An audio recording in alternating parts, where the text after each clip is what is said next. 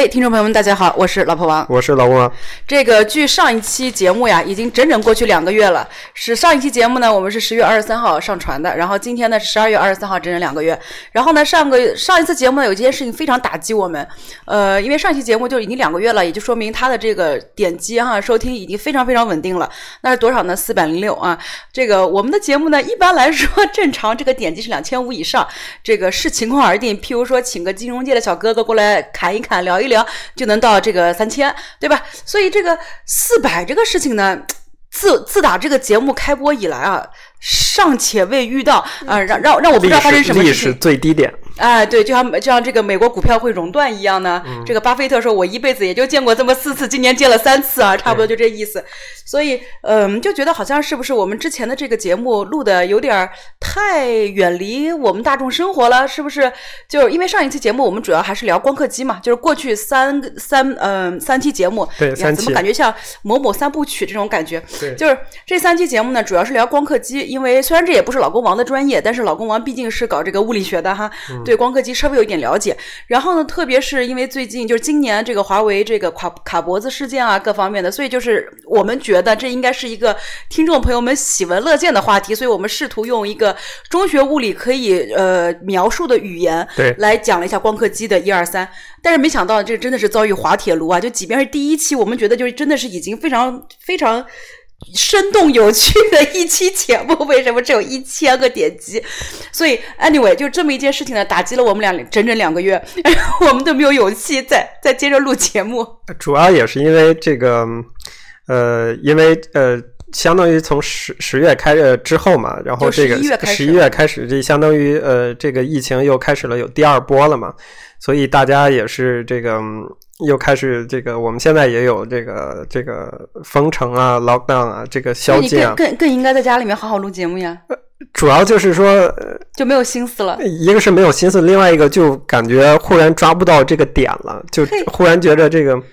呃生无可恋，也都不能叫生无可恋，可能是这个世界变化太快啊，然后我们有点抓不住这个点，而且就是而且很多事情。嗯，它发生以后，呃，跟我们的这个专业和跟我们的这个认识离得有点远，所以就在我看来，就没有什么太多可聊。当然说这里面还有，呃，这个中科大这个呃那个实现了量子霸权这这个这个 著名事件。当然说我我我觉得这个是应该这么说，这个是应该应该这么说，就是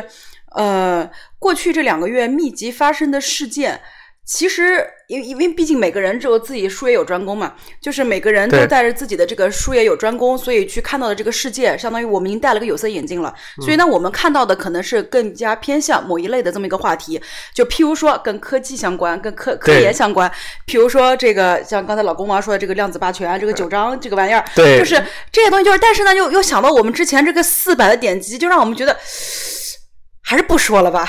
哎，对，当然也主要是因为我聊不清楚，因为这这玩呃，可能离我的这个实际的这个专业有点远嘛。我我讲的也不是，我，我可能我如果花个两呃一呃一两周或者到一个月的时间，我仔细研究一下，没准我可以讲得很清楚。对，然后就像我们上一次光刻机一样，就是研究了两个礼拜，哎，之后最后还是四百的点击啊。对。所以不要想太多，不要想太多，就是这样子的话题，我们就交给李永乐老师吧。对。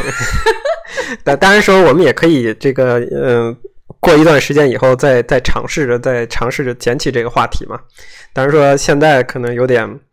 呃，也也是因为到了年末，因为呢，比如说像我的话，我刚刚赶完了若干个这个阶梯报告啊，这个就是赶在这个赶在圣诞二十四号之前，赶在圣诞节呃这个其他大家人的休假之前，然后赶了赶了呃三三三个阶梯报告，然后发了若干封邮件，所以我还以为发了若干封 Nature 呢，哎，没没没有发了若干封邮件，所以这个相当于人刚刚好还呃刚刚好放松下来，所以。所以今天我们决定再再录一期新的这个节目。嗯，其实我我这边其实也是的，因为过去这两个月就是相当相对来说是这个年底比较忙嘛，而且因为就是德国这边呢比较特殊，就是这个可因为我们毕竟还有很多听众是国内听众嘛，就是可能呃德国情况简单介绍一下，因为很多人觉得说，哎，你这个疫情你现在很严重，是不是你怎么怎么地？然后或者是英国现在变异了，你们德国人民怎么着，对吧？那德国人民基本上过去这一两个月每天薪资两三万，就。你要想，就是德国，首先我们只有八千万人口，嗯，八千万个人口是个什么概念？就是山东省的百分之八十的人口，因为山东省有一个亿的人。那你想看，就山东省不到的这么一个人口的这么一个规模啊，我们每天新增两三万，大家可以脑补一下，这是个什么画面？这是个什么画面？那所以。就是如果是大家去看一下这个呃这个怎么讲这个每天新增的这个曲线图，基本上我们早就已经把第一波这个已经拉平了，呃第一波的已经看不出任何的，就是以前你还觉得这是个心电图高高低低高高低低，哎现在你来看的话就是哎底前面是平的啊，就好像这个人刚刚从死 死亡线被救回来一样的感觉。那就这个呢，其实也比较有有欧洲的一个特征吧，就是说因为欧洲国家还是一个比较就是所谓社会福利相对来说，因为毕竟还是一个老牌资本主义国家嘛，社会福利比较好的这个地方，所以相对来说呢。就是它是有一个叫做短工这么一个项目的，就是短工的这么一个呃由政府补贴的项目，什么意思呢？就譬如说这个企业它受影响了，比如说它只能开工百分之八十或者开工百分之二十，对吧？那这样子的话，就是如果说我企业在付员工百分之百的工资，那我企业自己是是不堪重负的。但是如果说我只按照我开工百分之八十、百分之二十给你员工发工资，那你员工也受不了这件事情。那么政府就说那好没问题，那你剩下来的部分呢？那我政府我来我来我来买单啊，相当于是这么个账。就是你的部分工资是由公司负责负担。然后部分那个工资是由政府来负担。对，呃，但是呢，如果说企业雇主要向政府去申请这么一个短工项目的时候呢，他就要有一个先决条件，就是你的所有员工要把他去年的假全部休完。对，就是正常来讲呢，就是因为德国就是呃，欧洲基本上都是差不多哈，就是说他一年有三十天带薪假，就是二十八天到三十二天就差不多啊，就是所以一般我们说三十天带薪假。那这三十天带薪假呢，一般来说的话是到可以到来年。第二年的三月底之前，你把它修完就可以了。如果你还是修不完呢，可以把它折现啊，就相当于是这么这么一个过去这么这么很长一段时间都是这么一个账。但是因为今年新冠有这么一个特殊性嘛，所以像比如说这个公司今年要申请的时候，那他就要把去年所有人就要把去年的账价全部给修掉，清零。因为这个的一个原因是在于，因为今年德国是三月份开始封城的嘛，那也就是说很多企业在三月份的时候就完全不能开工了。特别这样对于我们这些公司来说，其实影响没有那么明显，但是对于什么餐饮啊、娱乐啊，就这种是硬。关门的这些行业，它是没有办法的，所以那这个时候，相当于是三月份的时候就要开始做补贴，也就是说，那这个也有可能就部分人他们这个呃去年的假没有休完，就是二零一九年的假没有休完，所以就是有这么一个背景。那那公司就就会想，就因为它这个呃不是说可以无限期这么休下去的，那也就是我休一段时间，哎，经济好转了之后，我再把这个相当于我再终止这么一个东西。但是到了明年，你还要再去申请的时候怎么弄呢？那就为了避免，就是明年我要我，比如说明年我一月份我就要申请了，就是就是你又个嗯这个这个强 lockdown 了，就是 hammer lockdown，我们叫 hammer lockdown 的时候，那我还有好多人没有休完假，这怎么办呢？所以像很多公司就是今年他们就有一个新的一个规定，就是说，首先第一个你也别想着折现了，公司没钱哈。第二个呢，就是为了让明年我随时有这个灵活性，我可以随时跟政府申请这个短工计划。那么今年。所有人把假就要全部休完，所以呢就很残暴啊。因为 正常来说，我们是呃八月份就是夏天的时候，因为这个山好水好啊，天气好啊，空气好，大家都去休假去了。那现在呢八月份，因为今年有疫情情况嘛，所以基本上大家都没有休假。然后之后呢，不管是春假、秋假，基本上大家都没有休。然后结果就就到了这个年底，那必须把假休完，所以就非常残暴的呢，就是老婆王就是十二月份基本上就在家里面赋闲，你知道 就很残暴这件事情。但是 anyway，但是赋闲我们也没有录节目啊，我们赋闲也没有录节目，因为我。付钱的，但是老公忙没有付钱啊，对吧？嗯，对我我刚好在十二月份的时候在忙一个项目，然后呃呃，而且我刚好因为在实验室嘛，这个呃，尤其是在一个比较大的一个组里面，就会存在一个就争抢仪器的问题啊，就是我跟其他的这个呃另外一组人，我们我们这组人跟另外一组人。在在工作的时候，就发生了一些很很多的摩擦和这个和冲突嘛，所以我们这话说的还以为中印边境开支开没有，这中呃还真就是中中印 还还就是中印之间的冲突，我真的是哎呀呃这个民族大义啊，但是但是呃但是怎么讲呢？嗯，所以我们只能在有限的时间内去去完成呃完成我们要做的这个实验嘛，要不然的话，我们这个时间用完以后，我们就要给。给另外一组人来用同样的同一台仪器，所以导致结果就是，呃，很累，然后很伤精神，所以就就我就觉得一直就没有这个没有这个动力和这个精力，对也没有这个能量来来录这个。因为就是我我补充一下，就是他这个就到了什么程度呢？就为了抢仪器哈，就是周末哈，周末大周末令人发指，凌晨一两点钟才到家呢，就是对对。对对对，就就差大打出手了。我已经跟他这个撕破脸了。哎，我我已我已经我已王王这个这个老老公王保持你的形象，我我我已经开呃保持你的形象。我就差冲他投十块了，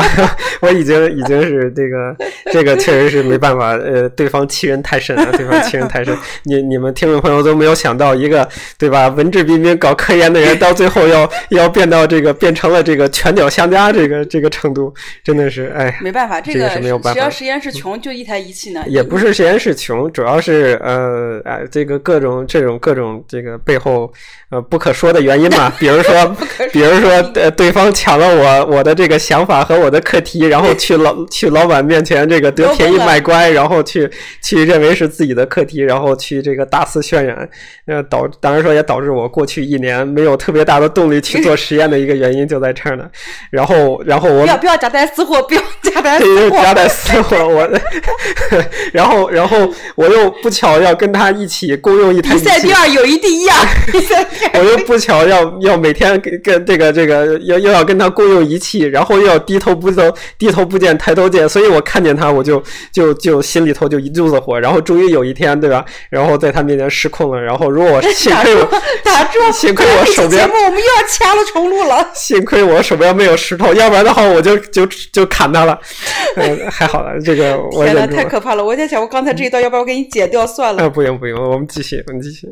所以呢，就到了年末，就是我们俩也都放假了，然后就想说，哎，跟大家再去扯扯淡吧。然后就也不能叫扯淡了，就聊一聊我觉得可能呃，就是我一直在在向这个老婆王提提的提这样一个建议啊，就是说我们呃利用这样的几期节目去总结一下过去的呃，当然说我们节目也相当于开播了差不多一年半了，然后呃，主要实实际上呃，主要是在这一年当中，但是不巧的是，就是也也不是，就是因为前半年都是和我们的朋友们一起录的。对，但是这一年的话。反垄断小姐姐啊，什么什么什么，呃，搞这个嗯，regulation 叫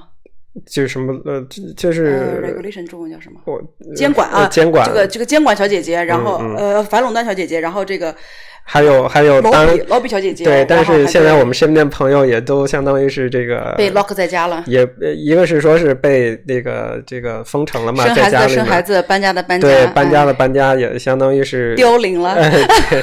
所以所以确实是那个呃，所以确实是，尤其是也是因为这个疫呃过去的这一这一年嘛，相当于这个疫情的原因，我们也不太不太呃敢，或者说是呃出于负责的态度，不太不太呃，基本上没有邀请过朋友来我们节目来录，所以基本上属于我们两个人的这个对口相声。哎，大概是这样的，所以，呃，我想的是说，呃，当然说到了到了年末了嘛，我们可以稍微的，呃，放飞一下自我。哎，或者稍微的总结一下过去，然后展望一下未来，然后，呃，刚好呢，这个老婆王呢，他的这个公司里面呢，呃，有一个类似于就是年终报告一样的，或者说是一个预测报告的这样一个二零二一预预见二零哎，二对，一展望报告。哎，对，展展望二零二一的这么一个报告，所以我觉得我们可以，呃，基于这么他的这样的一个大的这么一个话题吧。当然说你的这个报告还没有，还没哎有，，这个这个，我觉得这还没有样就是出版。这个报告的这个东西吧，我觉得是等等等正儿八经它出了出版了之后再再说，不然的话，毕竟也不太好。嗯就是我觉得就其实呃，二零二零就是总就是我们先不说二零二一哈，这二零二零总结一下还是可以的。嗯对就是我不知道你什么感觉，就对于我来说，就今年的变化其实特别大。就是这个特别大呢，我觉得是在这个哲学上面啊，有个很大的一个变化。就是我觉得我的人生啊，在哲学上面啊，有过有过几次比较重大的变化，我想跟大家捋一捋。呃，我我我觉得，我先说我吧。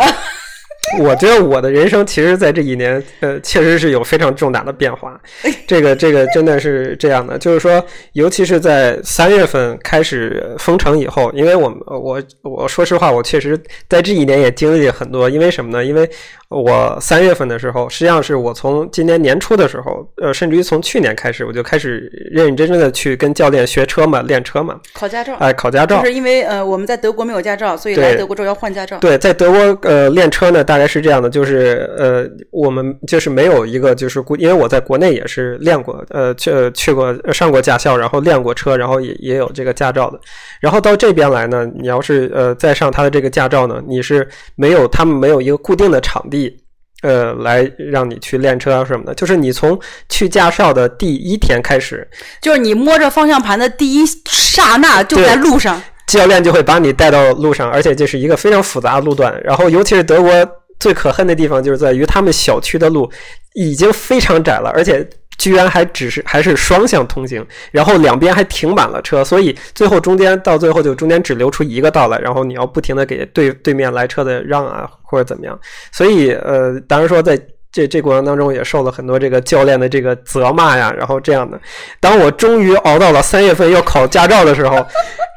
然后封城令下了，就是他预约考试的那一天是封城第一天，是封城第一天，所以我就心慌忐忑的跟教练说：“哎呀，我们这事儿还还还继不继续下去？因为最后是要路考嘛，路考是教练我跟呃考官。考官一台车，然后在路上呃跑一圈，相当于是呃现在呃之前是九呃四十五分钟，可能现在已经就延长了嘛，大概四十五分钟，包括呃城区的道路，包括小区的道路，包括高速，包括侧方停车，然后倒库这一系列的这种考试内容，然后刚好就在那一天就就 lock down 了，所以我也没有办法呃继续我的考试补充一。下，就是呃，德国的 lockdown 呢，就是现在 lockdown 都是假 lockdown，、嗯但是三月二十三号开始的那一次 lockdown 呢是真 lockdown。什么叫真 lockdown 呢？就是在大马路上会有警车在那巡逻，一边巡一边说不要出门，不要出门，不要啊出门。对对对呃对对那是真 lockdown。所以，所以在这个之后呢，我就经历了非常痛苦的一段骑自行车呃这个去工作的时间。啊、对，然后这个时候就要讲了这个英英英明英明的老婆王，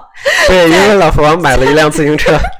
然后不不，这个事情是这样的，就是我们家其实是原来有一辆自行车，嗯是这个王医生啊回国的时候把他的一辆破车就送给老婆王了。然后呢，老婆王这个就甘之如饴啊，因为你你你有车总比没车好，对吧？然后呢，我们就骑着就有这辆车，但是呢，这个时候就因为你知道，就是因为那个时候疫情刚开始的时候，老老婆王就脑海中脑补了很多画面，因为作为一个公共政策，那嗯公共政策的研究就是研究员，我不能说自己是专家哈，研究员。那这个时候，我不仅是把这个公共卫生政策啊看了很多，那我还看了很多这个这个包括纪录片啊，嗯还看了很多这个僵尸片啊。所以，所以老婆王是以这个僵尸末日的这个 这个情景前提做的这个物资储备和对，就是我们要随时准备好要逃命的。那嗯逃难的时候就有一个问题了，我们家只有一辆自行车。那怎么逃呢？两个人，所以不管怎么样，一定要再买辆自行车，这是第一个。第二个呢，就是因为就是其实跟刚才我们也说了，就是跟现在比，第一波呢根本就是就是就是小渣渣，那根本不算啥。但是现在我们也有宵禁啊，哎，这一不是，系列。但是我的我的意思就是说，就是第一波的时候呢，我们就已经很紧张了，因为在国内我们就就是说就是说，呃，你这个呃口罩呢，你都不能够不能够摸外头，你就能只能是从耳朵后面把它摘掉，然后扔掉，都不能摸前面，都会都会都会感染。然后你楼上楼下，你这个这个水管道都会感染。哇，那时候真的真的是啊，对，我们特意把厕所的通风口也给封厕所的通风口也封起来，这真的是太害怕了。所以呢，就在这么一个情况下，我们是绝对不可能让，我觉我是绝对不可能让王让让老公王是坐这个公交车去上班的，这是不现实的。我说这样子，买了好的自行车，我多我们多准备点预算，买辆好自行车，那你就每天骑自行车上班吧。对那骑多远呢？我呃单程要十呃十八公里，哎所以呃所以来回算上粗略算上差不多是四十公里的样子，就是大家光光这么说是没感觉的，其实就是呃往返两个小时，呃差不多往返两个小时，呃呃两个半小时到三个小时因为中间还有红绿灯啊、啊，因为中间还有这 这个而且它不完全是公路，有的是土路。对，所以直接导造造成的结果就是我两个礼拜瘦了五公斤，对两个礼拜瘦了五就是永远吃不饱。我。我要我要再补充一下，就是那段时间，因为老婆王实在是太怕死了，嗯所以呢，家里就是呃，我去一次超市就能够买将近一百块钱的东西回来。你想看这是多么夸张的一件100事情，一百欧元多么夸张的一件事情，就基本上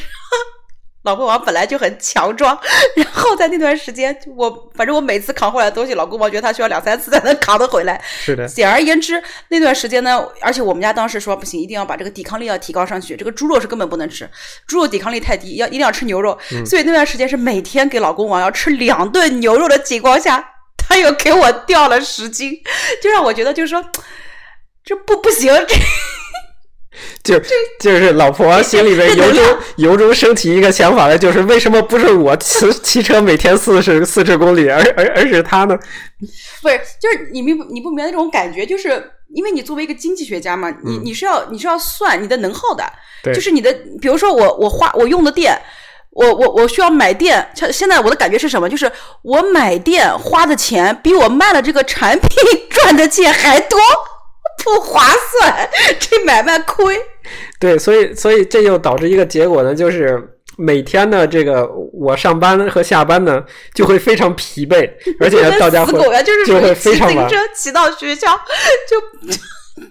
就像死狗一样。我基本上就是属于，而且那个时候这个起的比较晚嘛，可能比如说八点多钟起起床，然后收拾收拾出门九点多钟，然后到学校差不多呃接近十一点，然后十一点呢就开始跟同事这儿聊聊那儿聊聊，某某阳光，然后就开始可以吃中午饭，然后担心拉屎。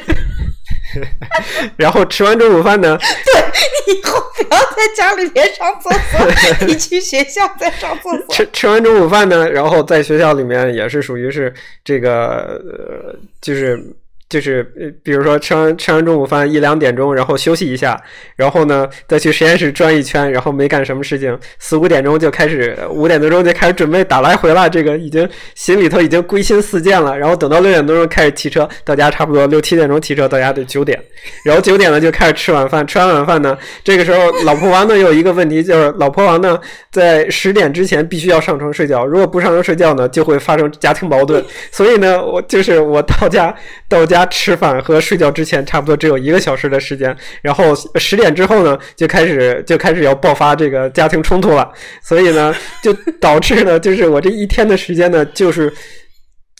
就是我一天的生活重心就是骑车上。一天的生活重心就是骑车去学校，然后再从学校骑车回来，基本上就这样。然后中午吃一顿饭，剩下的时间，所以就是，然后再加上由于这个之前讲到这个项目上的打击，然后这这个在工作当中剩剩余的时间就是看着对方心里不爽，开始运气，所以所以就导致结果就是。年底发生了中医冲突，年底发生了中医冲突，所以导致结果就是在很长一段时间内完全没有办法，这个就是非常集中精力的去去做这个事情，因为你要想人的精力差不多是有限的嘛，就就尤其是就这这一个这几这一段时间内累积起来的结果，就导致就整个人从身和心上面都非常的疲惫，都非常疲惫。当然说，包括之后，呃，当然说也不是说完全没有做事情嘛，后来那个这个。学校里面提倡这个在家工作嘛，home office 嘛，所以我利用这个时间呢，也写了呃三四个这个 proposal，就是这个项目申请啊，呃呃开题报告啊，然后也相当于是在多多少少在某种程度上把这个时间利用起来了，呃利用起来。当然说主要也主要原主要一个原因就是因为这个上班和下班这个过程太过艰辛，导致结果就是我完全没有动力去学校，所以我我就是。我还如果这个就是一旦这个这个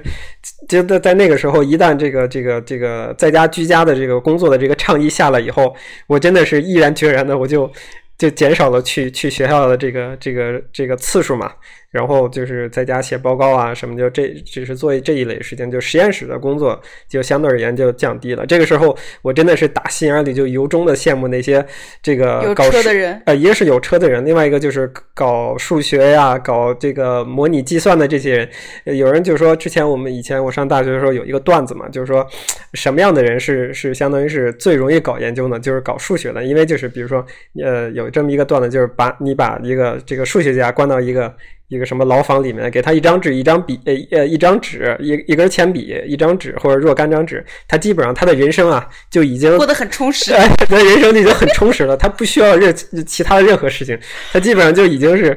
他可以就是自我存存活下去，没没有任何没有任何 问题。说的就好像是一种。自呃怎么讲？自体生物就好像是一个叶，它有叶绿素呢。你只要给它晒个太阳，它就能活着，这种感觉。但事实上确实也也是如此。就是说，呃，好像呃之前有一个呃，俄罗斯的数学家，他呃好像解释了，就是成功的呃解释了一个就是百年未解的一个数学题目嘛。后来好像是菲尔兹奖要发给他，然后最后发现就找人找不到，不完全不知道这个人是是在哪儿。后来发现他房里关着。不不不不，他他就相当于是他是一个就是超级宅男，他跟他的这个母亲住在一起嘛，然后生活的非常的这个清贫，但是。这这就是他的生活方式，然后他好像还把钱也就拒绝领奖嘛，他没有去领奖，大概是这样的。但是呃，包括其实做话又说回来，包括做做模拟啊，做计算的。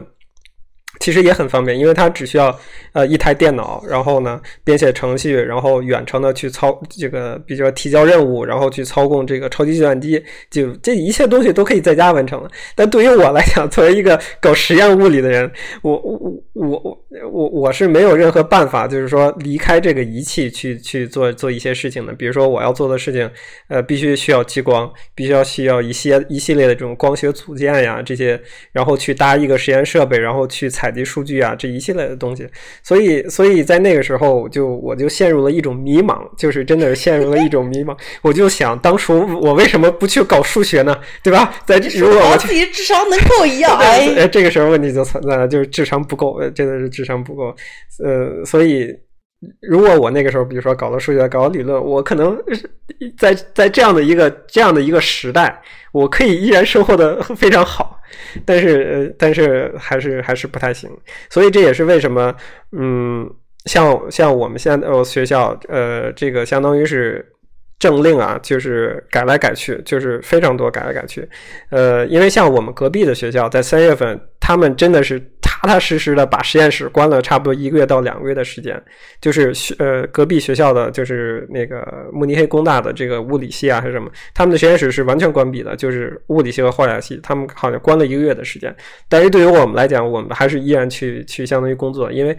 呃。就是相当于不同学校它有不同的这个规则嘛，可能我们学校它出于的考量就是说，你如果实验室关闭的话，那你基本上你的工作就就是实，尤其是实验性的工作。他想的是，哎呦，美国更严重，哈佛关的比我们要早，快快，所以实验性的工作就就结束了，就基本就没有什么可做的了嘛。然后呃，据我所知，好像我听那个我们在美国的同事说，他们后来实验室也陆续开放了，只不过就是说需要。呃，每三天去查一次核酸，就是每三天要去查一次这个这个鼻的这个。美国比我们严重太多了。对，鼻咽室是呃是呃咽室嘛，因为后来发现，就是关闭实验室这个东西是不可持续的。如果你关闭了实验室，这个基本上大学大部分的这个运转呀，就就完全就停滞了。所以，所以，呃，所以对我来说那一段时间，然后延续到现在，其实呃。一方面是因为这个这个骑车上上下班的这样的一个这个身心的这种双重双重折磨吧，这打引号的折磨。其次呢是这个中印冲突，然后呢再其次是这个这种呃，就就实际上是实际上对我使我对这个呃对这个科研也好或者什么也好，这个在思想上在某种程度上是产生了一定的转变。就你会发现我们搞的东西。真的是跟那些搞疫苗研究啊，搞搞这些这个呃，搞这个哎核快速核酸检测呀，这些东西，发现对于我们来讲，我们真的是呃几乎束手无策，我们没有任何的这个可以呃发挥我们我们这种智商智商上的这个 这个不能说是优势吧，就是说不能。尽能力呃能力或者说尽人尽其才，就是没有我们这个呃太多的用武之地。然后我之前也在打趣，就是我我我们在节目里其实也在讲过，就是我的这个大老板啊，就不是我的老板，是我的这个大老板上面这个老板的老板。老板老板呢，他呢实际上是呃呃搞激光本身出身的。当然说之后他呃基于这个激光呢做了一些，比如说软 X 射线这一范围的这个阿秒这一类的工作。但是说其实这个东西呃。如果从呃严格来讲，像就是阿秒呢，就是我就讲，就是阿秒是是是相当于是就是在时间尺尺度上是非常非常低的，就相当于是一个阿秒是十的负十八次方秒，就是一个非常非常短的这个瞬间。它呢可能利用这样的工具去研究一些呃非常基础的呃光和物质的这种相互作用。它可能比如说利用激光去研究这个。呃，分子或者说是呃，这个气体里面的这种电子的这种运动过程啊什么的，这个就是非常基础的事情。他后来可能在某种程度上也不能满足于，就是说我现在做做这个东西，呃，是一种非常基础的研究。他觉着可能说我希希望利用我的这些呃造福人类，哎工具啊去造福人类。所以呢，他发起了一个项目呢，叫呃英文叫 Laser for Life，就是什么激光为生命科学做做贡献。他想出这题目呢，当然说了，我有点那个，说实话，呃。挺对他不好意思的，因为我们在节目里批判了 批判了他好几次，就是说他相当于他的最初想法就是说用一种非常嗯，在我看来是一种非常笨的方法，就是用激光去做光谱学研究。但是他做光谱学研究一个出发点就是去研究人类的这个人的这个血液。呃，不一定血液，人的液体，呃，也可以是对你说对了，因为在某一段时间，呃，之前之前呢是他呢是号召我们都去捐那个去献血嘛，因为就是他们需要用呃，比如说人的血液来做一些这个标定也好啊，或者做一些实验。后来后来。呃，某一天我忽然发现，在厕所的这个门上发现了他们的这个广告，就是说他们不仅仅呃收集人类的这个血液做研究，他还发现他要收集人类的这个尿液尿液做研究。然后后来好像某一天说他们好像实验室臭臭，不不不，好像某一天来说他们还收集这个这个男性的这个这个 sperm，哎，对对对，这个这这一方面研究就。就感觉怪怪的，我觉得不是一个尺度。不不不，但是我就感觉，哎呀，感觉怪怪的。就是这个可怜的学生啊，不仅要搞血液，还要搞尿液。当然说了，这个呃呃，我我我知道这个呃，很多医院的这医生的检验科都是做同样的事情嘛，这个是无可厚非。但是说你作为作为一个。当你出去跟人讲你是做什么的，我是做激光，我是搞物理的，然后最后发现你是用激光来玩尿的，这是一件就多么想想也是挺挺玄幻的事情。当然不不是这个，就是呃，我觉得这也是可以的，就说你用激光去做光谱学的这个研究是毫毫无问题的。但是他的想法就是在于用激光做光谱学，然后把嗯，它可以在血液或者尿液或者其他体液当中收集到的分子振动的信号，就是。呃，他能收集到信息，他他期望在于就是他能收集到信息，他把他就是说尽他的所能把所有的这个信息都收集起来。至于怎么分析，呃，这里面的分子分子哎，这个分子学的这个信号，某一个特殊信号代表什么东西，他不管，他把这个交给这个人工研究它的 pattern，它的 causality 我不管。对他，至于比如说他他最开始设定的目标是研究癌症，因为。呃，当然说，在在今年之前嘛，这是一个呃非常引人注目的话题，像癌症啊，这个糖尿病啊，阿尔茨海默，这是一个就是就是实实际上是关心到人类的这样的一个就是寿命的这个延长的这么一个非常重要的核心的问题。哎呀，说难听话就是就是就是这个就是脱贫脱贫致富的国家才有的问题。对，所以就是相当于国家的核心问题根本不是这，就是所谓基础公共呃问题问题就在这儿，就是所谓的一个就是富贵病的这么一些问题，就是。像当然说了，在欧洲嘛，这个国家都在我我想，在今年以前，欧洲肯定都是关心这样的问题的，就是癌症啊、糖尿病啊，包括这个阿尔茨海默这些老年病，或者这种这种所谓的富贵病。然后呢，也不叫富贵病，就是发达国家就发达国家的这种病，因为就是当人的这个寿命呃不断的这个延长之后嘛，这个人的机身体的这种机能衰老之后，它必然会出现的这样的一个这样的一个病症。他的想法呢，就是在于我呢，呃，因为呃，我们是比如说是搞激光物理的，或者说是搞物理的、搞光学的，我们是对这个生物学的这这方面的，比如细胞啊什么这些研究是。呃，知之甚少的，我们可能会有一点的这种基础学的或者这样的了解，但是不如那些专门去搞，比如说搞医学物理的或者专门去搞医学的、搞生物的人了解那么多。那怎么办呢？我就用一种非常粗暴的方式，就是我用激光去打这个血液，然后我让让这个血液里面所产生的这些所有。呃，有可能产这个分子有可能产生的这种振动光谱啊，这样这一系列的这种红外，我全记录下来。哎，我全部记录下来。然后至于这些光谱里面哪一个特征光谱跟哪每一个癌症的这些。呃，是不是对应？呃，会不会是不是这个癌症产生的有一个特征的这个东西？这个我不去研究，我把这个所有的东西交给呃人工智能或者机器学习来去做这个事情。然后呢，我们可能会，当然说也会有对比实验了。他会招一些，呃，他会跟医院合作，会去抽取一些癌症病人的血液，然后抽取一些健康人的血液，然后呢，再做一些这种样本分析啊什么的。但是它的一个基本基本理念，其实是我不要太跑题啊，对，其实是我一直这个。所不以为然的事情。然后呢，今年呢，因为出现了这个出现了这个这个这个疫情的这个事情嘛，当然说这个呃，老婆王在这里面其实也是相当于深有感触。我就一直在打趣，就是说，呃，你看我们这个大老板以前投了就是。忽悠了政府啊，那么多钱，然后甚至于，我今年我好像听说他好像还成立了一个有二十五个人的这个公司，就是说公司在某种程度上也欣欣向荣的。但是我一看今年，我估计他的项目可能会断供，为什么呢？因为可能支持他的这个无论是公司还是政府啊，忽然发现，呃，研究癌症已经不是这个，已经不是这个这个核心课题了。研究癌症不是核心课题，就是说，就是以前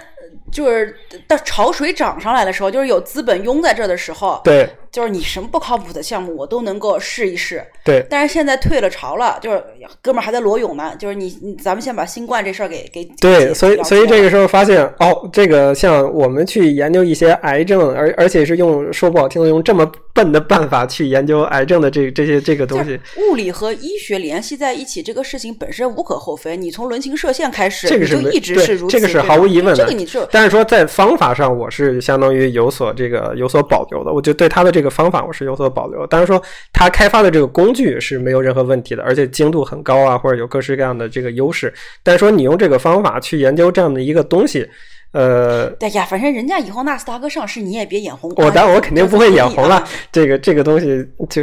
这个我当然自然是不会眼红了。所以，呃。就是说什么意思呢？就是说，比如作为一个这样的一个激光科学家，他其实是内心当中是有一种呃想造福人类也好，或者说是想改变一下、改变一下这个这个当前的这种呃人类的这个生存状况或者社会的这样的一个冲动和和和想法的。然后这个时候，当今年的这个新冠疫情呃出来以后，你发现其实你真正能做的东西就就非常少。这个时候在。另外一个程度上，也对我造成了这样的一个 某种程度上的影响，一个打击，一个打击。然后我发现，还居然还不如老婆王成天看 看油管视频去研究公共政策来的实际，所以这个就感觉有点这个心情低落啊，就比较沮丧。当然说这也是各方面原原因所就综合出来的这么一个结果。嗯。反正我，那你既然都已经说了这么多了，这期节目都已经三十六分钟了，哎，我干脆就为数不多的这个这个三三五分钟结束这个话题吧，也跟大家汇报一下我的转变。就是我觉得我今年的转变也挺大的，倒不是单纯是因为这个你。呃，home office 之后，你有大量的时间可以在油管上。我后来发现，我每天平均有四个小时以上在油管，因为油管上面确实有很多的，比如说这个公开课呀，或者是说有很多这个嗯 nutshell 的这种东西，就是这种现在特别流行，就是拍这种短视频，就是五分钟或者十分钟一个视频，解释一个一个一个一个一个概念、一个事物，或者是公开课的一种形式、一种衍生品。然后包括在这个里面还有听了很多 panel discussion 呀。还有包括就是看了很多演讲啊，就是各种对吧？这个这个这个那个的，所以就就油管确实是一个非常好的一个学习资料啊。就是这不仅仅是油管，就是我发现包括包括国内哔哩哔哩啊，其实就是这种视频的这种 B 站，就是因为毕竟这种视频网站呀什么我我看 B 站很少嘛，就是说就是因为就这个在我来看的话，就是一类性质的嘛，就是说你通过社交网络可以获更有效的方法去获得知识、获得信息嘛，就这个是确实，而且是系统性的一个信息，就这个是很重要的，不是一个显一个一个碎的信息，而是系统性的。信息，所以这这但这个不是重点，我只是想说，就是从这个哲学观上面的一个很大的一个改变，就是在于，因为其实像新冠刚开始的时候，就为什么我要去研究研究公共政策？那一个最基本的一个原因就是在于，嗯，因为人恐惧是一个本能嘛，那你打消这个恐惧的一个一个本能，就是一个所谓的打破这个不确定性的一个本能的一个工具，其实就是了解它背后的逻辑嘛。那也就是学习这门知识跟它相关的东西，所以我觉得这是一个非常非常自然的一种心理过程。所以我打一岔，其实，所以我们在呃这个过去的这一年里面，其实我们是做了若干期，比如说如如何这个自我学习这么一个对对对话题。对，所以其实这个就是相当于说你去解决一个不确定性世界的一个基本的一个金刚钻嘛，对吧？嗯。那。在这个时候，就是在在整个这个过程中，就是即便你学了很多知识之后，不管怎么样，就是你总是觉得明天不确定，明天不确定，不知道明天是什么样子的，就是总有一种，哎呀，明天就世界末日，明天就世界末日，就然后在这么一种末日情节下，你做什么都不想做，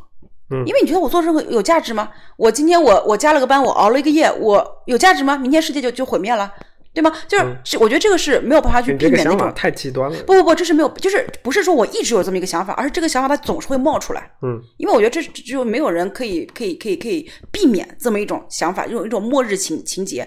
就是所以我觉得这个是一个很就我很明显的发现了。就是因为每年你你一直在发现自己嘛，你在整个的的自己成长活着这个过程中，哎，你发现自己的不愉快，自己的不开心，然后在这个里面，哎，你会反思，会会剖析自己，然后你不断的不断的发现，后来我发现说，哦，居然是有这么一个末日情节，那这么一个末日情节会影响我的这么一个心理状态，所以就是，但是呢，到了今年下半年就很明显，就是说这种末日的情绪就就就越来越淡了，嗯，就是在于，嗯、怎么样，明天世界世世界明天就炸了，怎么样？So what？关老子毛事啊，对吧？就就就就越来越变成这么一种一种一种状态，所以就是为什么我想说，就是对这个是对于我哲学观上一个很大的一个改变冲击，就是在于我觉得就是对于我比较大的冲击就是三次吧，就是也不是说什么谁谁谁的哲学改变你怎么怎么怎么地，倒不是不是那么复杂的一个东西，就非常简单，就是像我小时候非常难做选择，因为你做你任何一个东西都是有利有弊，对吧？什么利弊相衡，什么就没有办法去做选择。后来呢，我当时我就给自己一个，我记得那个可能是也就是在初中或者小学高年级初中的那么一个阶段，然后我就说那嗯，我我也不想了，我也不管不权衡利弊了，我就蒙着眼睛赌一个，错了老子就认了。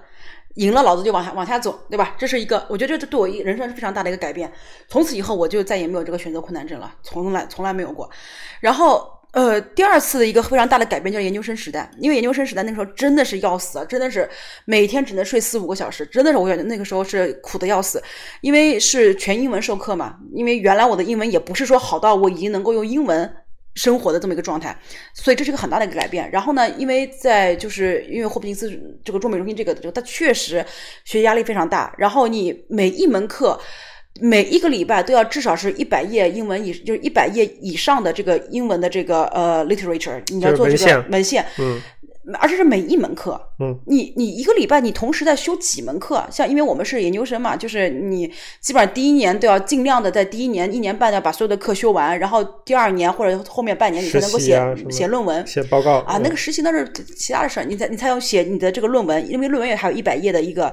一个一个论文，所以那在这个时候你每个礼拜那基本上就是几百页几百页的这个英文文献去看，那真的是活感觉就活不过明天了，就是活不过明天了。然后而且你每个礼拜都要写一个。小的 essay，你的小的 essay 基本上也是八百字到一千字啊，小小论文、小报告，嗯、那真的是感觉活不下去。然后那个时候，我我又发现了一个，就是我我给我的人生又有一个非常大的一个哲理的一个转变，你知道是啥？就是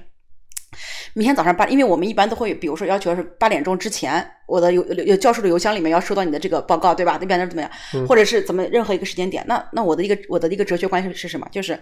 明天的八点钟一定会发生一个我交论文的事件。嗯，那么也就是说明天的八点钟之前一定会发生一个我写完论文的事件。哎，既然这个事件一定会发生，我为什么要害怕它呢？那 就。这个也真的改变了我很多，就之后为什么有拖延症？那就是因为我知道这个事件一定会发生，你知道，一定会发生一个我写完论文的一个事件。在我听听起来就好像破罐破摔一样。啊不不不不不，这这这是两两回事。因为以前你你真的是很恐惧写写报告这件事情。嗯，我现在依然也很恐惧写报告。就是是因为，但是当我当我当但是当我认识到这个事件是一定会发生的时候，就好像比如说那个你看那个今年的这个机器猫的这个剧场版，那这个康夫他们是回到了这个呃怎么讲这个呃呃怎么讲这个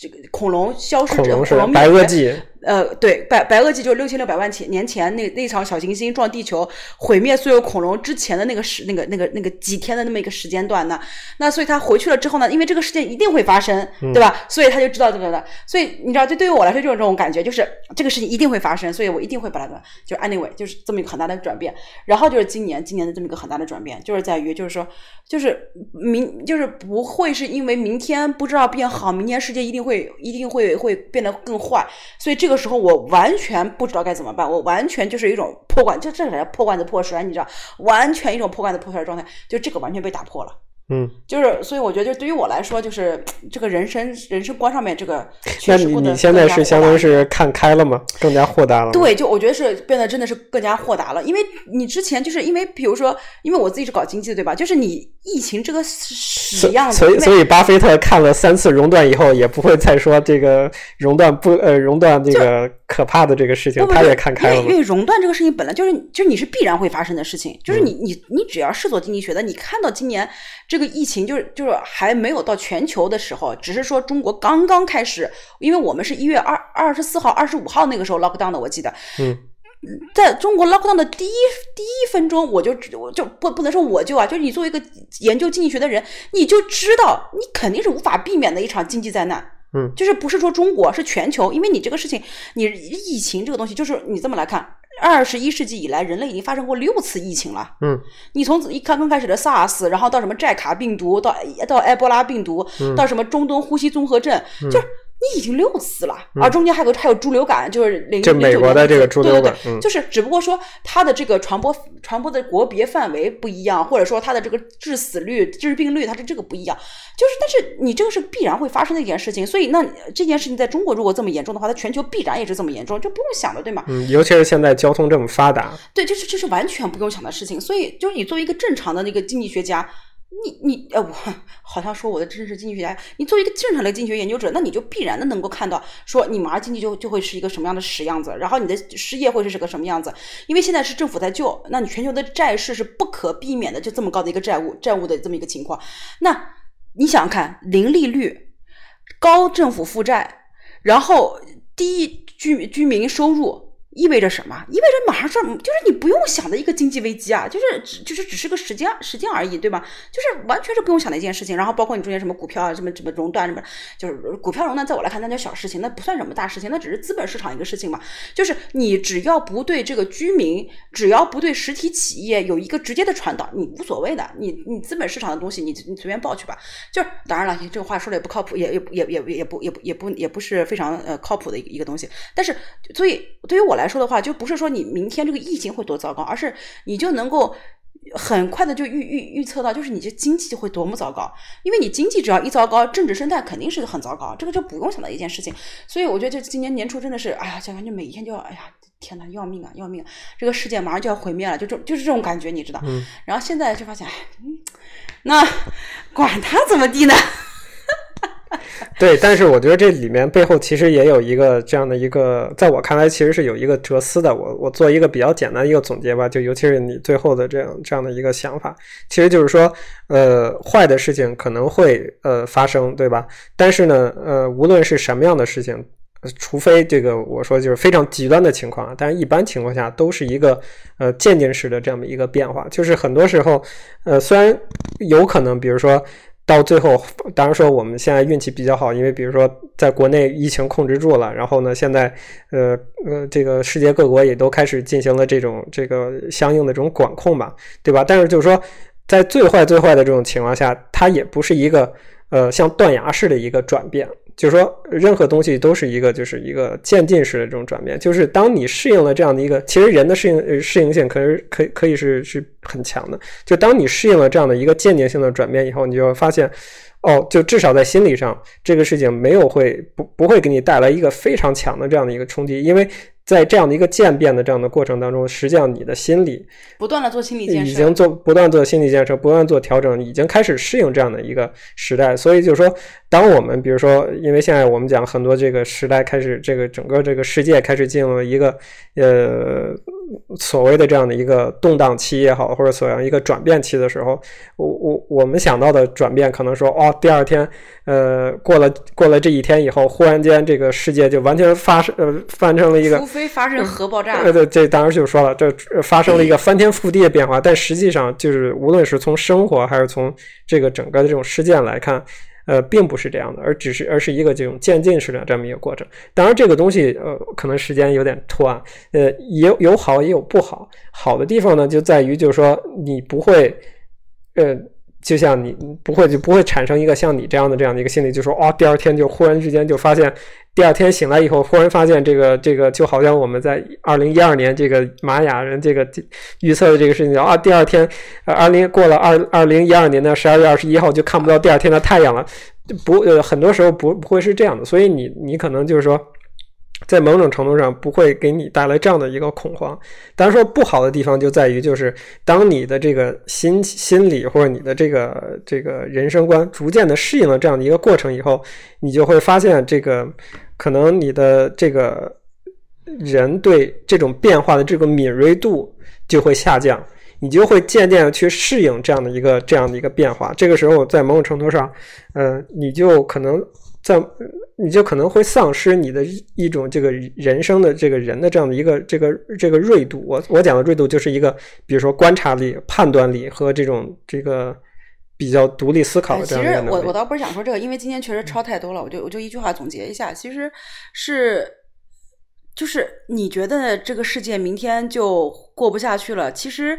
每十年前、每二十年前、每一百年前的人都是这么想的。对啊，因为你你做一个历史回归，你会发现，我们觉得现在是一个所谓的世界动荡期，难道十年前不是吗？对啊，所以二十年前不是吗？所以只不过是说，因为我们现在是一个成年人了，我们需要为自己的家庭、自己的生活、自己的工作去负责了，嗯，所以我们才会把这些东西哎 take in count，你知道？但是你你你回回到回到以前，你九幺幺的时候，那不一样吗？对，你明白？所以就是就是对于我来说，所以所以用那个用狄更斯的话，这这个这个双哎，城记录这是最好的时代，这是最好的时代，也是最坏的时代。这个对，所以我就就是历史一就就所以一向如此就。就是对，就就是这个，这就在于就是说，后来我突然就意识到这么一个问题，就是因为之前你做了，你越做历史的这个研究，你越会发现你你的这个是一个不可逆的一个发展的一个轨迹，嗯这个 projection。你是你是你像一个弹道轨迹一样的，你是能够看到的。嗯你的经济周期对吧？你这个这个这个，就即便你不用任何的量化去算，